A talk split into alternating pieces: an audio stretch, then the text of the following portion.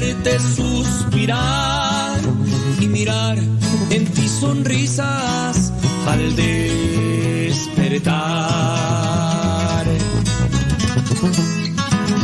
Me gustas completita, quiero amarte más.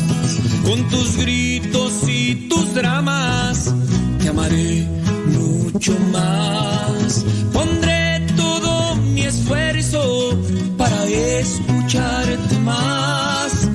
Mirar tu alegría al platicar.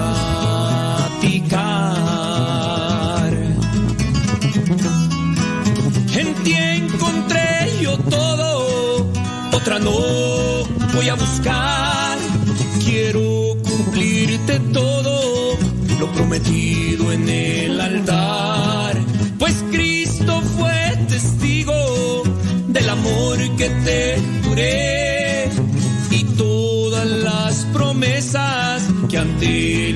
Cuentas daré. Acuérdate, mi brother, que lo que prometemos en el altar ante Dios hay que cumplirlo. La familia está por encima de todo, compadre. ¡Échale, Ferrer!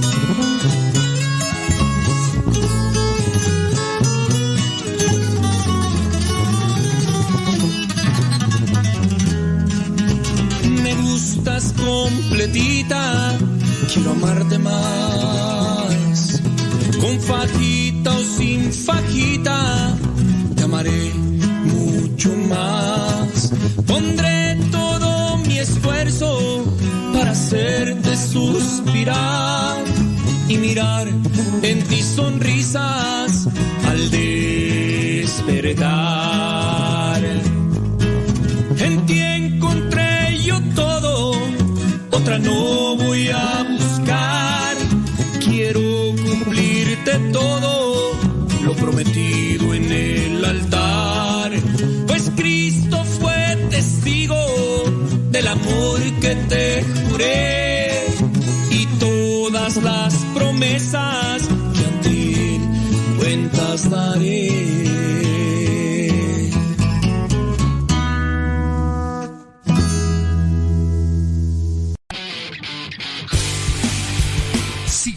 Twitter y Facebook. Búscanos como Radio Cepa.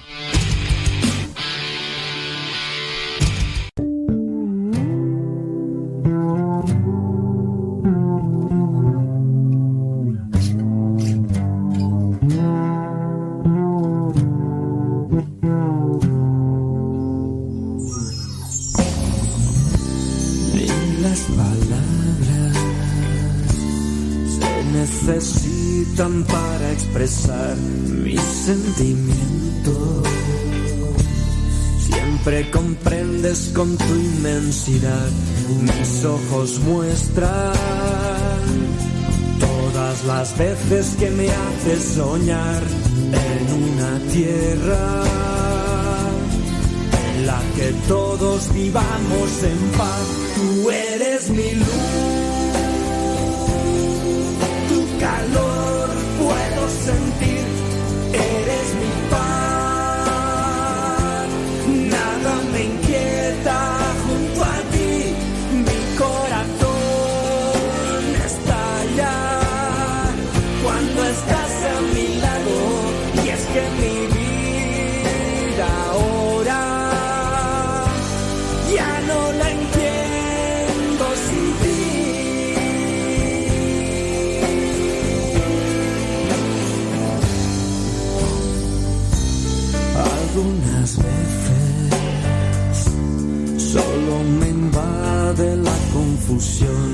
que las ofensas sean barreras de desunión.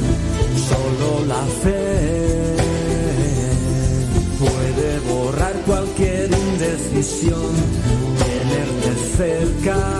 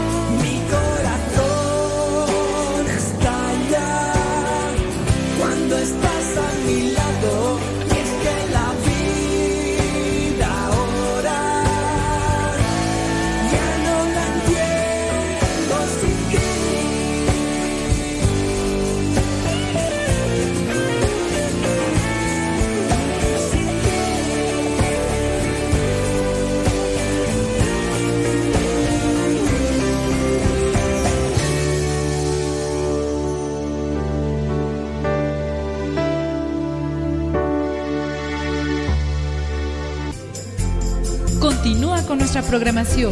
Estás en radiocepa.com, emisora católica de los misioneros servidores de la palabra. Vive, oh vive.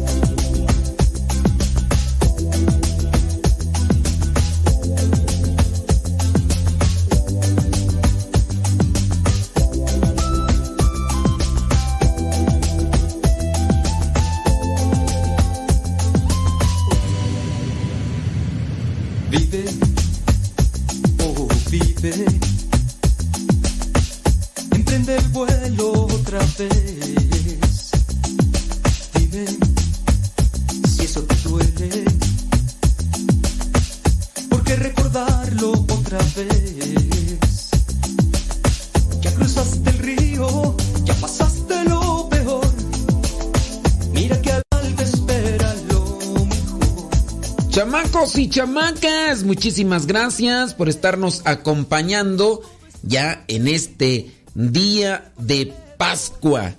Pascua que significa paso del Señor. Pascua significa paso del Señor.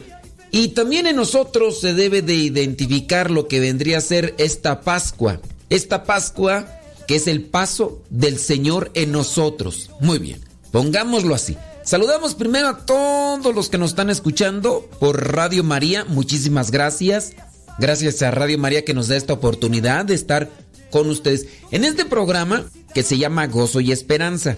Tiene la intención de reflexionar sobre el cristiano en la vida social.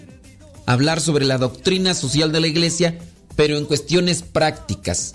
No la teoría, no el conocimiento de los documentos, sino en lo práctico. Eso es lo que nos vamos a enfocar.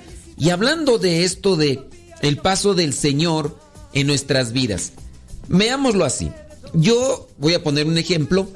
Cuando llueve aquí, regularmente llueve, pero hay una época del año en la que se presenta más la presencia de, de caracoles. Estos caracoles salen aquí del jardín que tenemos. Antes yo tenía unas tortuguitas de agua, hice un hoyo en el jardín, puse una tina, les puse una, una tabla y entonces ahí yo colocaba las tortugas y regularmente limpiaba la tina de agua y las tortugas salían y andaban en el jardín. Eran tortugas de agua y a qué salían al jardín? Pues salían a comerse los caracoles. Una, en una época del año es cuando regularmente aparecen estos caracoles. Los caracoles salen del pasto y andan caminando por aquí y por allá. Por donde pasan los caracoles van dejando un cierto tipo de mm, color, no no no es color. Es un pues es una es un gel brillante.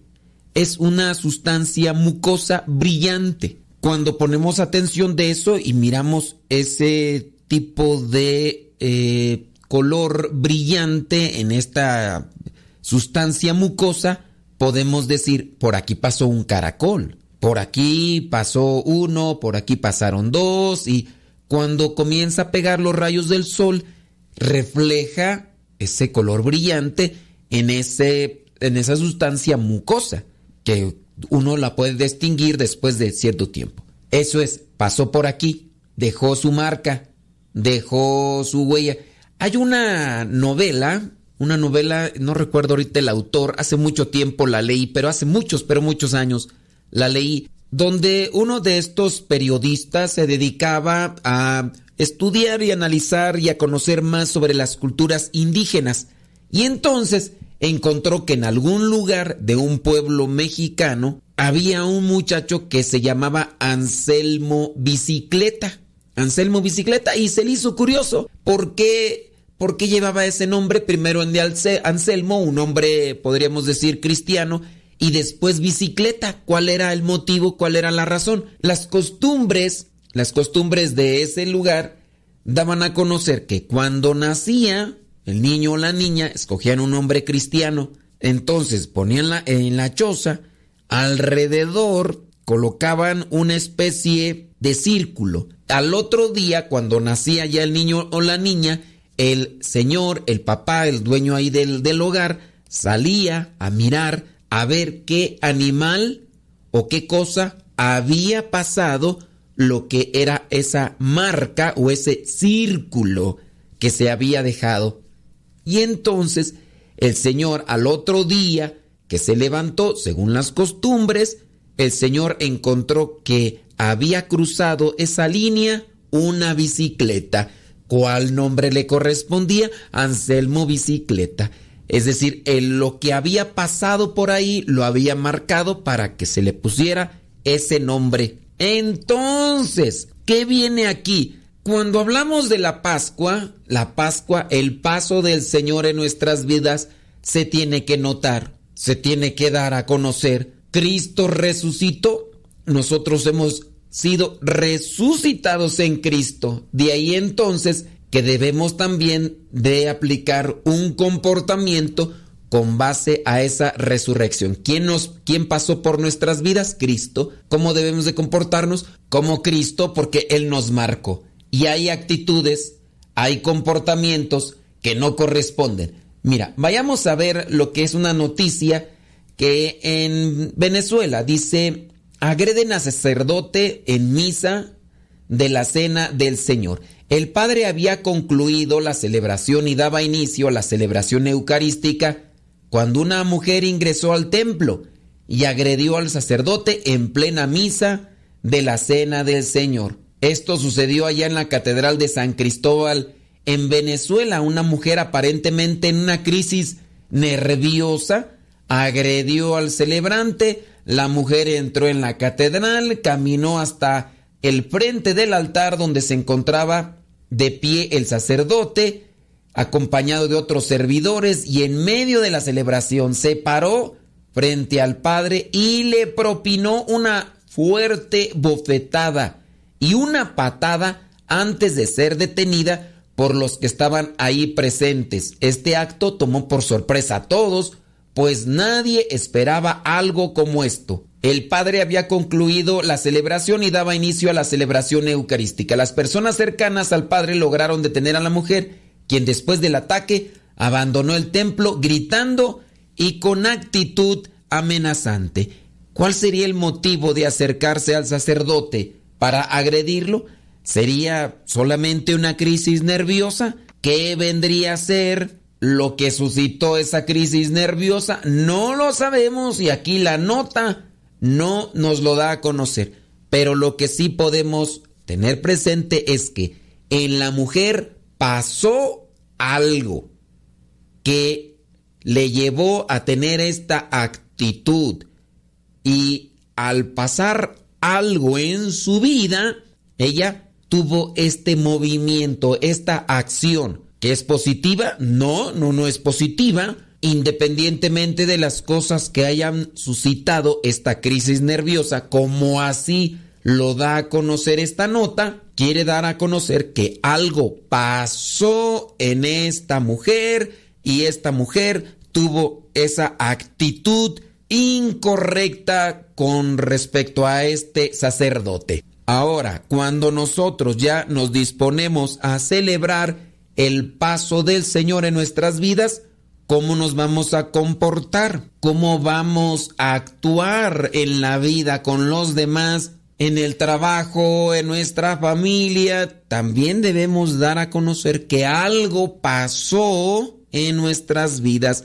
Cristo ha pasado y nos ha dejado marcados. Esta mujer quedó marcada por algo y por eso realizó esta acción. Fíjate que con relación a eso, hablando de lo que ya pasó como tiempo, del tiempo de cuaresma, por ahí miré una nota que ya había visto y que de regularmente hemos estado mirando desde hace ya muchos años, cuando en los actores que participaron en la película La Pasión de Cristo pasó algo. Fíjate, en los actores, en algunos actores de la película La Pasión de Cristo pasó algo.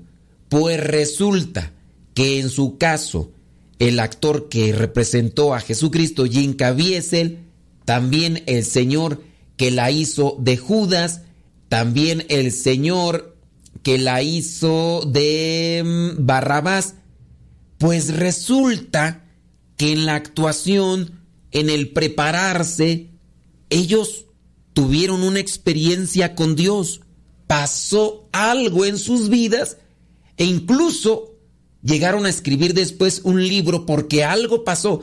Después ellos, que no estaban bautizados, se bautizaron y también acercaron a sus familias. Pasó algo. En el caso del Señor, déjame ver cómo se llama.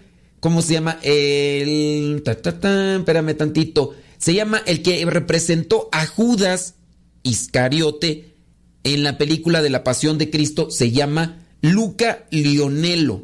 Luca Lionello dice que durante la grabación, pues él tuvo un cierto tipo de encuentro con Dios.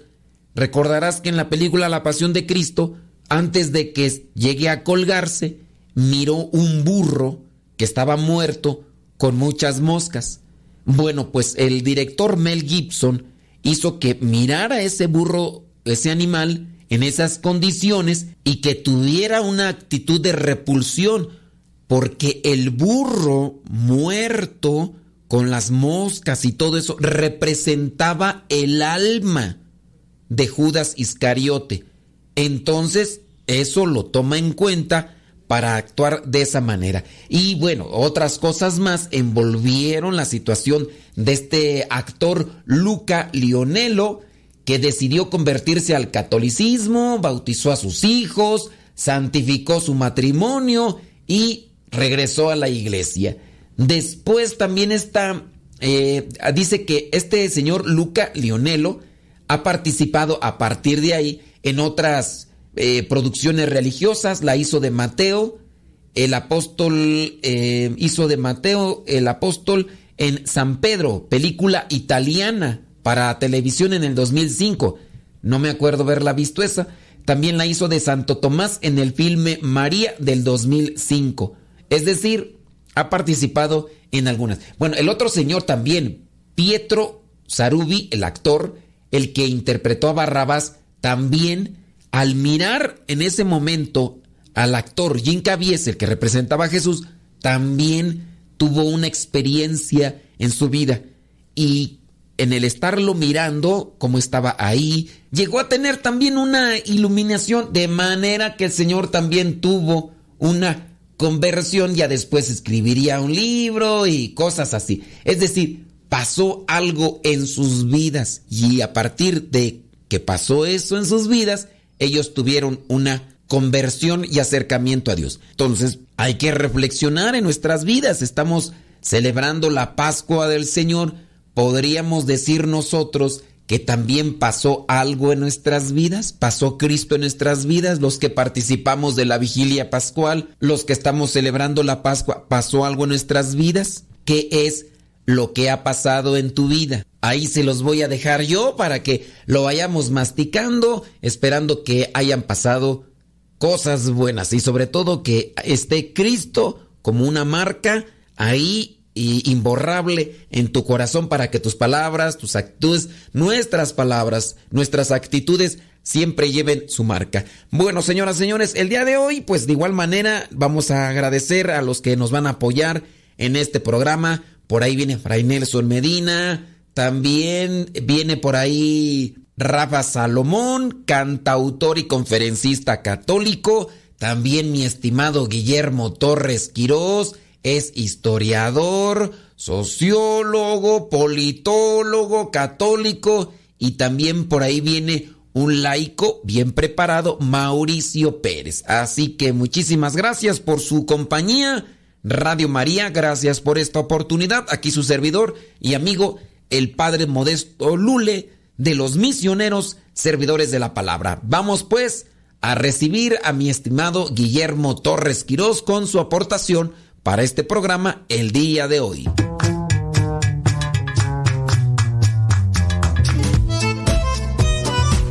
Soy Guillermo Torres Quirós y hablemos de doctrina social de la Iglesia. Siguiendo Fratelli Tutti, el Papa Francisco nos recuerda en el numeral 36. Si no logramos recuperar la pasión compartida por una comunidad de pertenencia y de solidaridad, a la cual destinar tiempo, esfuerzo y bienes, la ilusión global que nos engaña se va a caer de forma ruidosa y va a dejar a muchos a merced de la náusea y el vacío. Además, no se debería ignorar ingenuamente que la obsesión por un estilo de vida consumista, sobre todo cuando solo unos pocos pueden sostenerlo, solo podrá provocar violencia y destrucción recíproca. Le podemos caer en una dinámica de el sálvese quien pueda, que podría traducirse rápidamente en el todos contra todos. Y esto puede ser peor que una pandemia. Lo estamos viendo hoy en día con la repartición, con la eh, dinámica propia de las vacunas, en las cuales estamos viendo como países desarrollados pues tratan de sacar una ventaja a países que no tienen acceso a la impartición propia de las vacunas. Por eso el Papa, en uno de los subtítulos, ha decidido ponerles indignidad humana en las fronteras. Y es que tanto desde algunos regímenes políticos populistas como desde planteamientos económicos liberales, se sostiene que hay que evitar a toda costa la llegada, por ejemplo, de las personas migrantes. Al mismo tiempo, se argumenta que se conviene limitar la ayuda a los países pobres, de modo que toquen fondo y entonces se les obligue a tomar medidas de austeridad. No hay algo más perverso que pensar eso. No se advierte que detrás de esas afirmaciones abstractas, difíciles de sostener, hay muchas vidas que se desgarran. Muchos escapan de la guerra, de persecuciones y de catástrofes naturales. No lo hacen por un propio gusto. Nadie abandona su tierra porque, porque quiere probar nuevos aires sino lo hace porque quiere resguardarse, quiere mantenerse con vida. También hay otros que con todo derecho buscan oportunidades para ellos y sus familias, porque es válido soñar con un futuro mejor y desean crear condiciones para que se haga realidad. Lamentablemente, otros son atraídos, también hay que decirlo, por una cultura occidental, a veces con expectativas poco realistas que los van exponiendo a grandes desilusiones. Se van rompiendo, entre otras cosas, dinámicas por las traficantes sin escrúpulos, que a menudo se vinculan a los cárteles de la droga y de las propias armas. Explotan la situación de debilidad y no solamente explotan esa propia dinámica, sino que incluso eh, al ser ellos, em, pues los migrantes, los que sufren en ese largo viaje, eh, pues van a experimentar violencia, van a experimentar trata de personas con fines sexuales, eh, van a abusar, van a tener un abuso psicológico y físico y muchos sufrimientos indescriptibles. Los que migran tienen que separarse de su propio contexto de origen y con frecuencia vivir un desarraigo cultural y religioso. La fractura también concierne a las comunidades de origen, que pierden a los elementos más vigorosos y emprendedores. a las familias que en particular cuando emigra uno de sus padres o ambos, dejando a los hijos en el país de origen, la fractura de la propia familia. Por consiguiente, también hay que reafirmar el derecho a no emigrar, es decir, a tener esas condiciones para permanecer en su propia tierra. Y para colmo, en algunos países de llegada, los fenómenos migratorios van suscitando alarma y miedo, a menudo comentados y explotados con fines políticos. Se difunde así entonces una mentalidad xenófoba, es decir, una mentalidad de odio hacia los que vienen de fuera, de gente cerrada y replegada sobre sí misma. Los migrantes no son considerados dignos para participar en la vida social como cualquier otro, y se olvida que tienen la misma dignidad que cualquier otra persona. Por lo tanto, todos debemos ser protagonistas de su propio rescate. Nunca se dirá que no son humanos, pero en la práctica, con las decisiones y el modo de tratarlos, se expresa que se les considera menos valiosos, menos importantes y menos humanos. Hemos sido testigos como algunos de estos se les explota. No solamente se les trata mal, se les explota, se les humilla, se les reduce en su propia dignidad. Y es inaceptable que los cristianos que comparten esta mentalidad y estas actitudes, haciendo prevalecer a veces ciertas preferencias políticas por encima de hondas convicciones de la propia fe. La inalienable dignidad de cada persona humana va más allá de su origen, color o religión y a la ley suprema del propio amor fraterno. Las migraciones constituyen un elemento determinante del futuro del mundo, pero hoy están afectadas por una pérdida de ese sentido de la responsabilidad fraterna, sobre todo el que se basa toda la sociedad civil. Europa, por ejemplo, corre serios riesgos de ir por esa senda. Sin embargo, inspirándose en su gran patrimonio cultural y religioso, tiene los instrumentos necesarios para defender la centralidad de la persona humana y entrar entonces em, a un encuentro con un justo equilibrio entre lo que es el deber moral de tutelar los derechos de los ciudadanos, por una parte, y por otra, la de garantizar la asistencia y la acogida de los emigrantes. El Papa nos recuerda que comprende que ante las personas migrantes algunos tengan dudas y temores, y dice él mismo que lo entiende como parte del instinto natural de autodefensa. Pero por eso también es verdad que una persona y un pueblo solo son fecundos si saben integrar creativamente en su interior y hacia la apertura a los otros. El Papa nos recuerda que invita a ir más allá de esas reacciones primarias, porque el problema es cuando esas dudas y esos miedos condicionan nuestra forma de pensar y de actuar hasta el punto de convertirnos en seres intolerantes, cerrados y quizás, sin darnos cuenta, incluso racistas. El miedo, el miedo nos priva así del deseo y de la capacidad del encuentro con el otro. Y recordemos, recordemos cómo a través de la historia de la humanidad y de nuestra propia iglesia el miedo, el miedo está muchas veces presente. El miedo es algo natural, es un efecto que siempre vamos a tener. Recordemos cómo eh, los propios apóstoles se llenaron de un miedo al momento de la captura de Jesús, cómo permanecen escondidos a excepción del apóstol San Juan. Incluso recordemos cómo el propio Pedro niega a Jesús. Pero este miedo es un miedo de la propia humanidad, un miedo que hay que decirlo, a veces se puede justificar, pero es entonces cuando debemos nosotros de alguna manera motivar, de alguna manera sensibilizar que las personas tienen dignidad y que esa dignidad debe ser tomada en cuenta, debe ser explotada, debe ser, eh, pues de alguna manera, eh, eh, parte de nuestra vida diaria.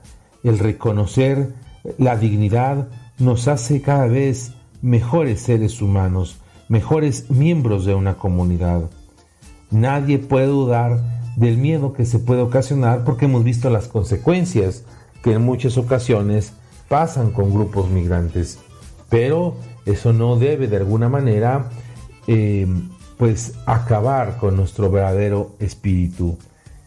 Dios, Dios nos va dando de alguna manera una luz que nos va iluminando y que de esa manera, con esa luz, se nos debe quitar ese miedo, se nos debe de alguna manera sepultar esas dudas naturales y válidas y debe de motivarnos a tener un verdadero encuentro con Él y qué mejor que ofrecer a veces ese miedo y dejarnos llevar por los brazos de Dios Padre, un Dios Padre que siempre va a estar ahí en cualquier momento y en cualquier circunstancia.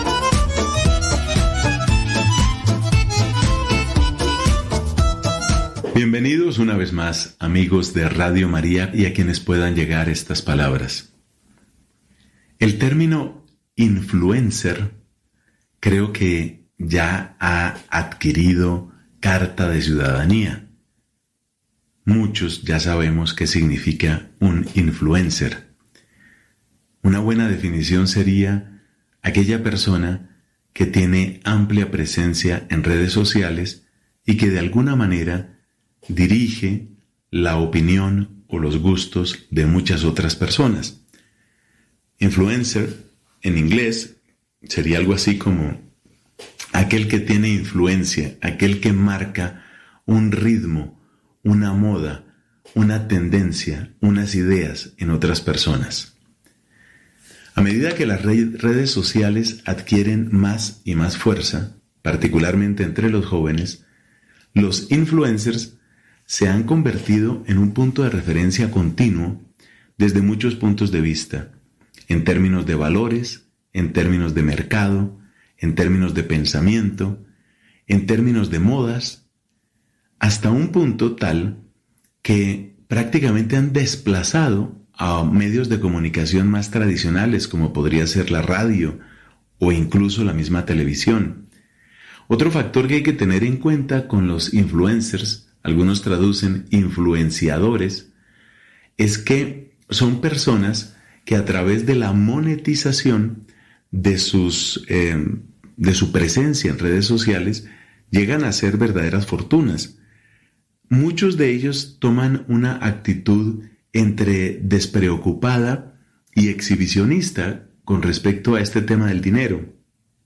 A mí personalmente, en mi canal de YouTube, me salen recomendaciones de videos de otras personas, como es natural, y con bastante frecuencia salen recomendaciones precisamente de influencers, algunos de los cuales sacan como una noticia.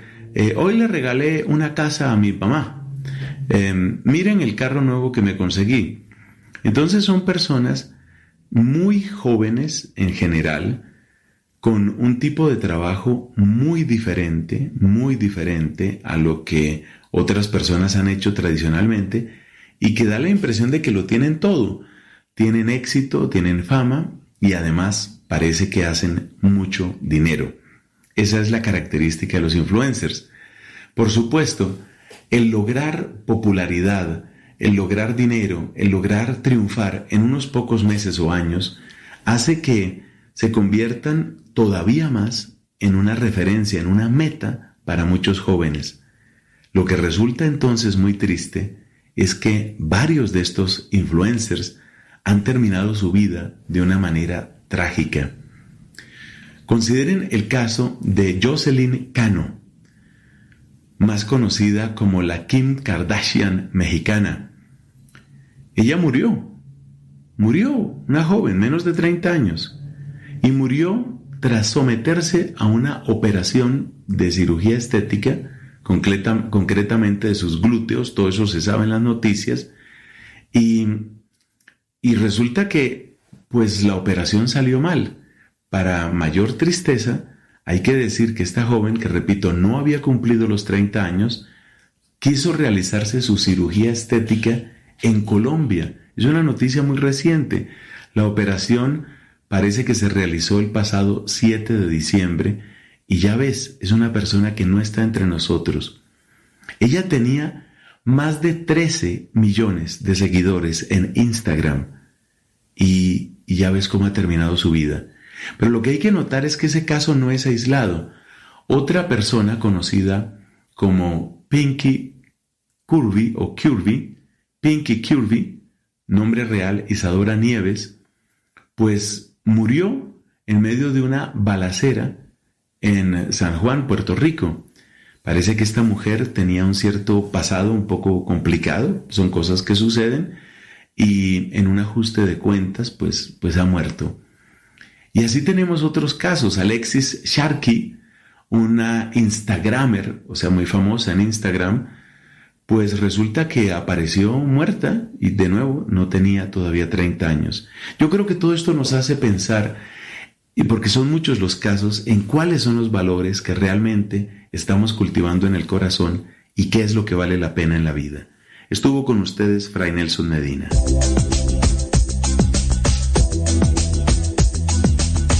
Reciban un abrazo sincero de paz y el día de hoy quiero reflexionar acerca de la vida nueva que el amor de Dios nos da. Y esta vida nos la ofrece con amor, viviendo en alegría, en amabilidad, teniendo paciencia, fidelidad, bondad, modestia y dominio propio que estos sean los frutos del resucitado. El mensaje de Jesús debe ser recibido en nuestras vidas para cambiarlas, para transformarlas, porque de lo contrario seguiremos siendo los mismos. Aunque tengamos el interés de cambiar, si no lo hacemos verdaderamente, podrán pasar muchas Semanas Santas y seguiremos sin decidirnos y seguiremos a negarnos a vivir en esta novedad del resucitado. Él, con su entrega, nos da la oportunidad de renovarnos, de transformarnos e indudablemente de vivir en la sencillez del amor. Aspectos que aún siguen incomodando a un gran sector de nuestra amada Iglesia Católica. Sí, la sencillez no es algo en lo que muchas personas quieran aspirar. Más bien se menciona, pero no se vive. Especialmente aquellos que defienden con sabiduría lo que debería verse con el corazón. Veo con gran asombro a muchos hermanos que con ese halo de intelectualidad siguen levantando muros, siguen dividiendo con sus comentarios, siguen hiriendo cuando ignoran y van generando una distancia. ¿Y a qué me refiero? Aquellas personas que en medio de su sabiduría, que nunca dejo en duda, lo que hacen es empezar a complicar el mensaje, ese mensaje sencillo de Dios. Jesús siempre alertó para que dejáramos de hacerlo. Nos invitó a amarnos y a ayudarnos. Todos somos invitados al reino y de ninguna manera es crítica para nadie. Tan solo quiero señalar que de muchas maneras seguimos siendo los mismos. Tal vez las cosas no han cambiado. Sigue habiendo actitudes que separan, que aíslan y minimizan al hermano. ¿Qué diría Jesús de nuestra manera de ser con nuestros prójimos, con nuestros hermanos? Seguramente nos vería con misericordia y pronunciando nuestros nombres nos diría, cambia. El mensaje esperanzador de Jesús nos ofrece una vida nueva y repleta de hermosas posibilidades. Cuando dejamos nuestros egoísmos, comenzamos a comprender que mi prójimo es tan valioso como yo mismo. El reino de Dios es para todos y está entre nosotros, no solo para un reducido grupo, ni mucho menos para aquellos intelectuales selectos como a veces lo ejercemos con nuestras amistades, ¿verdad? Entiendo que para algunas conciencias eso sigue angustiando e inquietando, porque la palabra todos nos incluye a todos. El reino es para todos. También es cierto que la palabra reino presupone una estructura social grande y compleja. Estado, imperio, eso significa la palabra reino si todo lo que existe tiene su principio en Dios, ya que no existe nada que no sea creado por Él, entonces todo el reino de Dios, en principio, es todo el inconmensurable universo, que comprende lo visible y lo invisible. Estamos llamados a cambiar, a pertenecer a ese reino, transformarnos desde lo más profundo, invitados a compartir desde nuestras más profundas miserias humanas. Jesús recorría todos los pueblos y aldeas, enseñando en las sinagogas judías y anunciando la buena noticia del reino y sanando todas las enfermedades y dolencias. Esto lo podemos encontrar en Mateo 9, versículo 35. Todos estamos llamados a la salvación como una familia, juntos, aprovechando los medios benditos que Dios le otorga a su reino. Esa es la nueva vida que nos ofrece el reino de amor. Esa es la decisión. Pero al final es personal. Porque si seguimos siendo los mismos y creyendo que el reino está reservado para unos cuantos o para los más estudiados, pues eso no fue lo que Jesús enseñó. Él resucitó para darnos vida nueva. Te buscaré en toda la tierra. Te buscaré. Por eso es muy importante que cambiemos, que en este tiempo de resurrección en el que recordamos ese acto maravilloso en el que Jesús vence a la muerte y lo hace con gran amor. Él entrega su vida. Debemos cambiar. Es tiempo de que empecemos a renovar y a vivir esta nueva vida que solo Jesús nos puede dar nada, absolutamente nada fuera de Jesús nos va a dar esta alegría. La resurrección de Jesús nos habla de tener una nueva vida. ¿Cómo te gustaría que fuera tu vida a partir de ya, a partir de este momento? ¿Cómo te gustaría? ¿Cómo crees que puedas cambiar?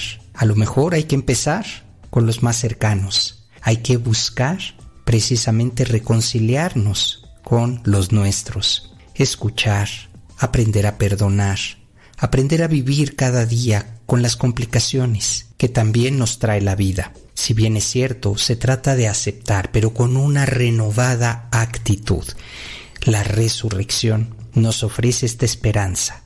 Jesús venció a la muerte y eso debe traernos alegría, gozo en el corazón, pero también una renovada actitud, porque cuántas personas pasarán semanas santas, cantidades han vivido y no han hecho nada, se siguen manteniendo en la misma postura, criticando, envidiando, ignorando a los más necesitados. Pero eso sí, alimentándose de la palabra y alimentándose de las enseñanzas sin poderlas llevar a las manos. Que esta nueva vida que Jesús nos ofrece por medio de su resurrección, nos lleve a encontrar verdaderamente que no solo se trata de comprender el mensaje hermosísimo, el mensaje de amor, se trata de ponerlo en las manos, se trata de compartirlo, es hacer iglesia, es ayudar en estos momentos que para muchas familias han sido muy difíciles. Este tiempo de pandemia nos ha dado una enseñanza, si es que así lo queremos ver, esta enseñanza de poder ofrecer nuestra ayuda, de poder unir nuestras manos. Y esto es la doctrina social, ayudarnos con amor, entendiendo que todos necesitamos de todos. Ya lo dijo el Papa Francisco, estamos en la misma barca. Por eso necesitamos ayudarnos, por eso necesitamos cambiar y renovar nuestra vida, nuestras actitudes, esas que en algún momento nos han vuelto egoístas, esas actitudes que nos alejan como iglesia. En este espacio quiero invitarte a que tengamos una nueva vida, renovada por supuesto, pero en acciones, no solamente en deseo sino que realmente nos lleve a ese encuentro con el necesitado, ese encuentro con el que lo necesita realmente. ¿Tú sabes si el día de hoy ya comió esa congregación? ¿Tú sabes si el día de hoy esa casa donde viven huérfanos ya llegó el alimento? Tal vez desde ahí deberíamos comenzar. Deberíamos mirar y salir al encuentro de la otra persona. sobre todo en la parte física, en la parte material, que es muy hermoso que oremos y que elevemos nuestras oraciones por todos ellos.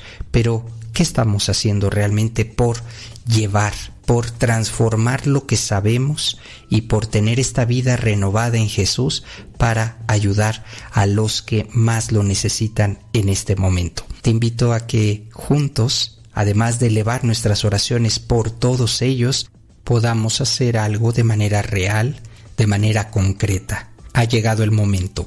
Ya no posterguemos más aquello que hay en nuestro corazón y que es una necesidad urgente, imperiosa para tantas familias, para tantos seres humanos.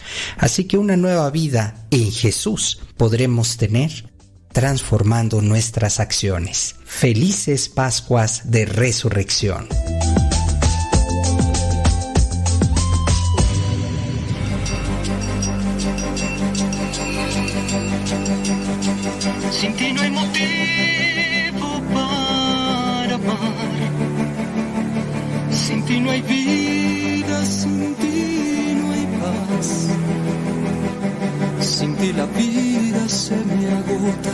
Sin ti la vida se me va, sin ti no puedo empezar. Si haces falta en mi vida, no podré, no podré empezar.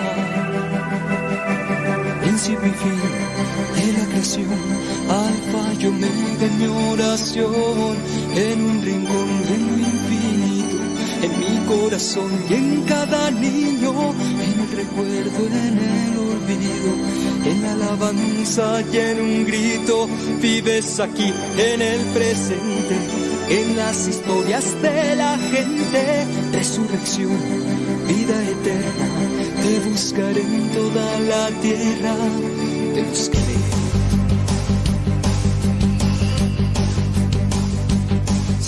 Pues muchísimas gracias. Ya está ahí lo que vendría a ser eh, mi estimado Guillermo Torres Quirós. Después por ahí entra Fray Nelson Medina. Y después mi estimado Rafa Salomón, que como les digo es cantautor católico. Y también nos acompaña con su música. Ya por ahí nos va a compartir más. Ya lo dijiste, ¿verdad, Rafa? Nomás que todavía ahí no, no, pero ya pronto, ya pronto. Porque nada más tengo por ahí tres discos de él. No es cierto, tengo cuatro. Tengo cuatro, pero uno es de Navidad y los otros tres. Pero ya pronto. Así que también vamos a estar compartiendo su música. Ahora les invito para que escuchemos también una reflexión dentro de lo que vendría a ser este sentido cristiano, pero también social, de mi estimado Mauricio Pérez, Mauricio Pérez, que nos va a reflexionar sobre la persona piadosa y la persona deshonesta. Como dice mi estimado Mauricio, échale de tu ronco pecho. Gracias Radio María. Gracias a ustedes que están ahí conectados por darnos la oportunidad de llegar hasta sus vidas con estas reflexiones, esperando que sean de provecho espiritual para sus vidas. Nuestro paso y nuestra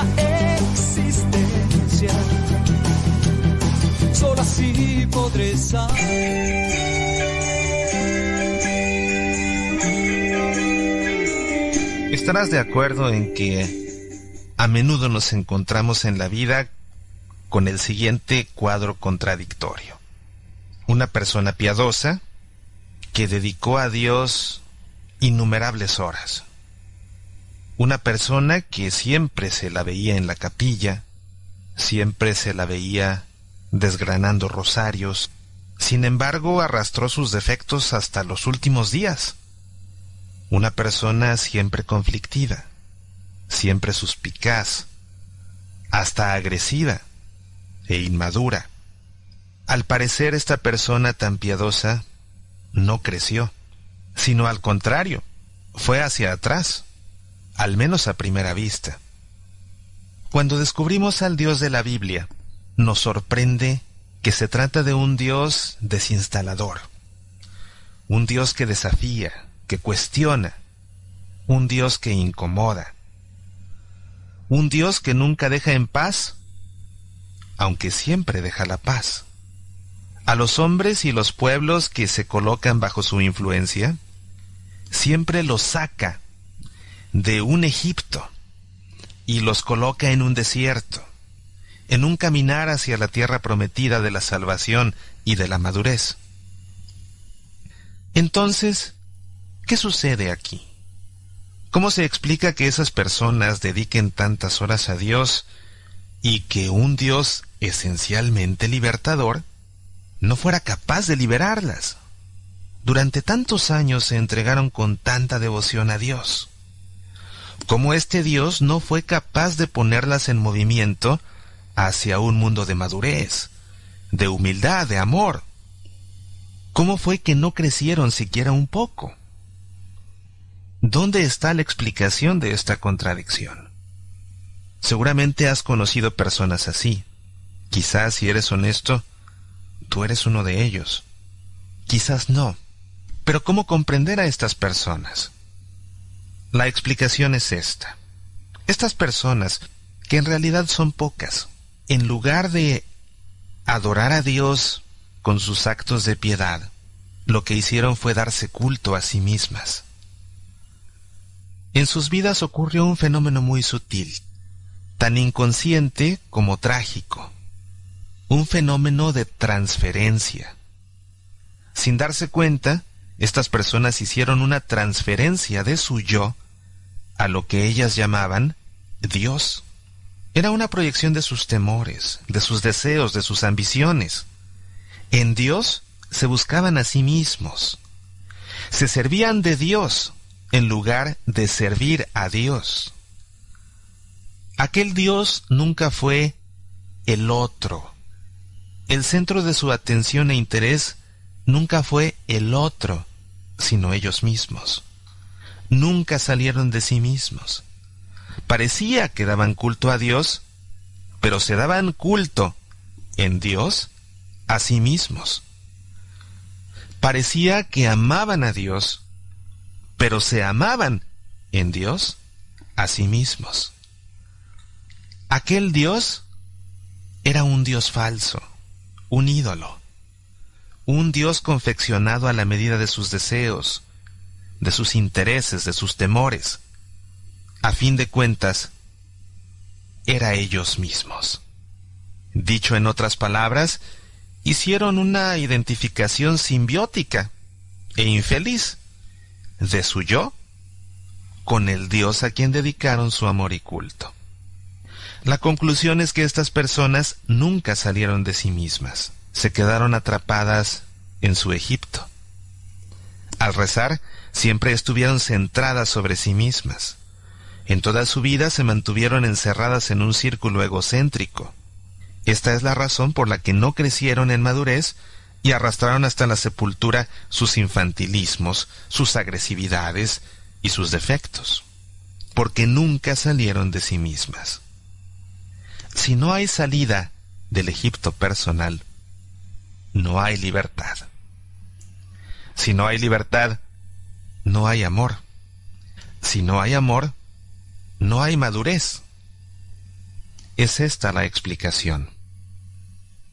Nosotros, pues, tenemos que buscar el rostro verdadero del Dios verdadero, estableciendo un franco cuestionamiento entre la vida y la oración. Si el Dios a quien dedicamos nuestras obras de piedad no nos desinstala, no nos desafía, no nos interpela y no nos incomoda, ten por seguro que no es Dios a quien le rendimos culto, sino a nosotros mismos a través de Dios. Soy Mauricio Pérez. Estas son semillas para la vida.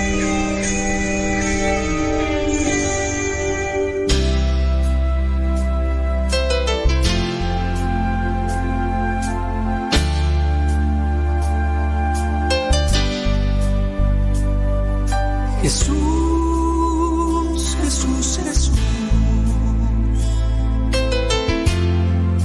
tu lado quiero estar. Jesús, Jesús, Jesús. A tu lado caminar.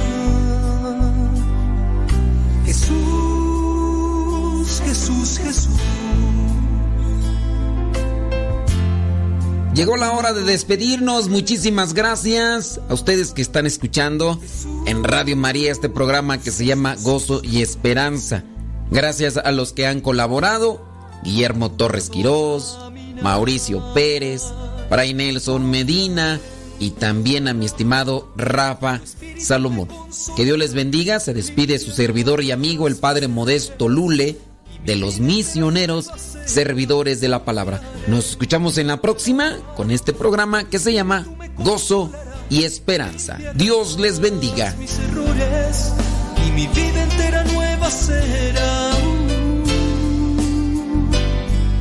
Jesús, Jesús, Jesús.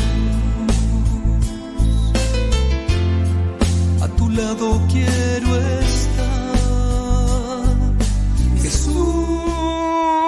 Jesús, Jesús. Gracias a los que nos acompañaron ahí en el eh, YouTube. Gracias a los que nos acompañaron en el Facebook.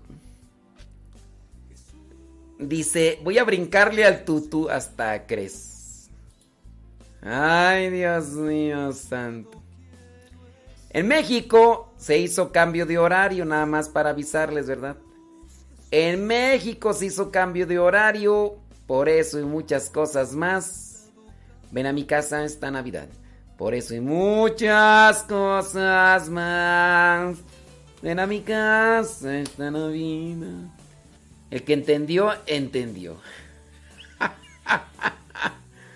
Ay, Jesús de Veracruz. Ahí viene Rafa Salomón con su programa Contracorriente. Siga con la programación de Radio Cepa.